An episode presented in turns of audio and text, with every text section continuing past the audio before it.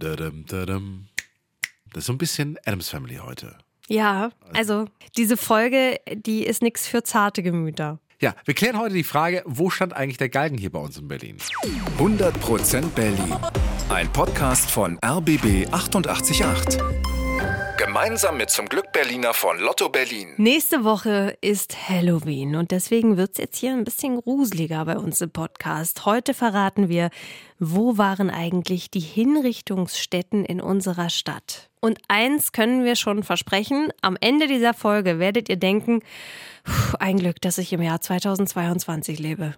So, jetzt aber zurück in die dunkle Zeit, ins Mittelalter, so um 1500. In Berlin gibt es zu der Zeit verschiedene Orte, wo Hinrichtungen stattfinden, aber der absolute Hotspot ist der neue Markt. Der ist in Mitte vor der Marienkirche, also etwa da, wo heute der Neptunbrunnen steht, beim Fernsehturm.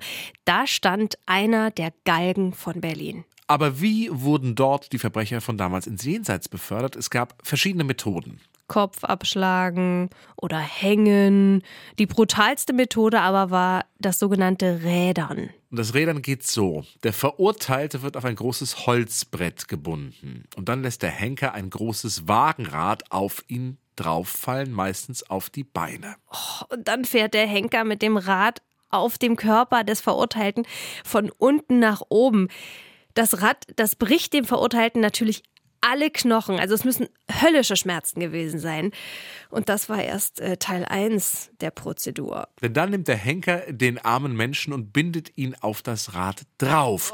Das geht, weil von dem Verurteilten ja sämtliche Knochen gebrochen sind und er dadurch sehr beweglich ist. Äh, Dann macht der Henker unter dem Rad ein Feuer an. Und der Verurteilte verbrennt in den Flammen. Also das ist wirklich so brutal, dass sich sowas Menschen ausdenken können. Irre. Bei einem Mann namens Lippold ging man übrigens noch weiter. Der war Münzmeister beim Kurfürst und er wurde nicht nur gerädert, nein, nach seinem Tod wurde sein Kopf auch noch auf eine Eisenstange aufgespießt und am Alexanderplatz aufgestellt. Dann nahmen die Henker seinen Körper ohne den Kopf, teilten den Leichnam in vier Teile und jedes dieser Teile hängten sie dann vor ein Stadttor von Berlin. Ein Teil in jeder Himmelsrichtung. Raue Sitten. Ja, also, wenn ihr das nächste Mal entspannt am Neptunbrunnen sitzt, legt mal eine Gedenkminute für die armen Geräderten ein. Das war schon ziemlich heftig seinerzeit. Aber der neue Markt war nicht der einzige Hinrichtungsplatz von Berlin. Ein Galgen stand auch dort, wo heute der Strausberger Platz ist in Friedrichshain. Im 16. Jahrhundert lag der Platz noch außerhalb von Berlin. Rabenstein nannten die Berlinerinnen und Berliner diesen Ort. Ja, weil da immer so viele Raben waren, die sich an den Leichen bedienten. Ah, Und 1510 ist da richtig was los, der sogenannte Hostienschändungsprozess. Ein Mann namens Paul Fromm klaute Hostien, also ne, diese Oblaten, die es in der Kirche gibt. Jesus-Chips. Ja, für das Abendmahl. Und er behauptete, die Hostien habe ich an Juden weiterverkauft.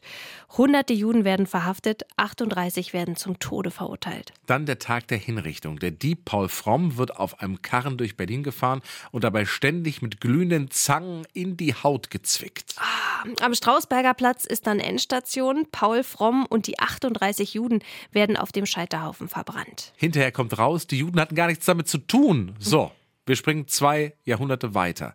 Wir schreiben das Jahr 1752, denn da gibt es einen neuen Hinrichtungsplatz und zwar im Wedding. Der sogenannte Galgenberg.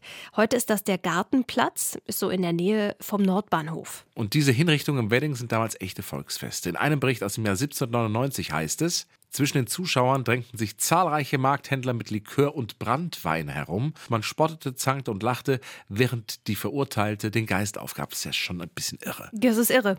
Und natürlich gibt's auch Souvenirs zu kaufen. Viele Henker nehmen Taschentücher und tränken sie dann in das Blut der Verurteilten.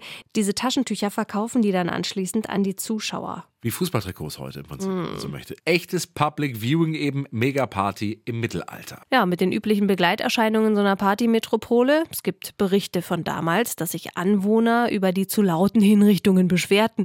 Ruhestörung, also schon damals. So, aber irgendwann war es vorbei mit den öffentlichen Hinrichtungen. Wann genau, das ist so ein bisschen umstritten. Einige Historiker schreiben im Jahr 1837, andere sagen 1839 ist die letzte öffentliche Hinrichtung in Berlin. Johann Gurit heißt der verurteilte Mörder, der 1839 hingerichtet wird. Die Stadt Berlin baut für den Tag extra Bühnen auf, damit alle Zuschauer Platz haben. Gurit wird mit dem Beil geköpft. Ja, und dann ist Schluss. Mit ihm und mit den öffentlichen Hinrichtungen in Berlin. Ab jetzt wird nur noch hinter verschlossenen Mauern hingerichtet. Und das vor allem in den Gefängnissen in Moabit oder Plötzensee. Die Henker benutzen hierfür meistens die Guillotine. Die letzte Hinrichtung in Westberlin ist dann im Mai 1949 und zwar im Gefängnis in der Lehrter Straße in Moabit. Die DDR behält diese Strafe noch länger, allerdings wird nicht in Ostberlin hingerichtet, sondern erst in Dresden und dann in Leipzig, der letzte dann aber auch im Jahr 1981. Und weil wir ja am Anfang gesagt haben, Mensch, nächste Woche ist ja Halloween und guck mal, das war das schlimme Mittelalter. Mhm. Wenn man sich die Zahl nochmal vor Augen führt, die letzte im Jahr 1981, mhm. so lange ist es noch gar nicht mhm. her. 100% Berlin.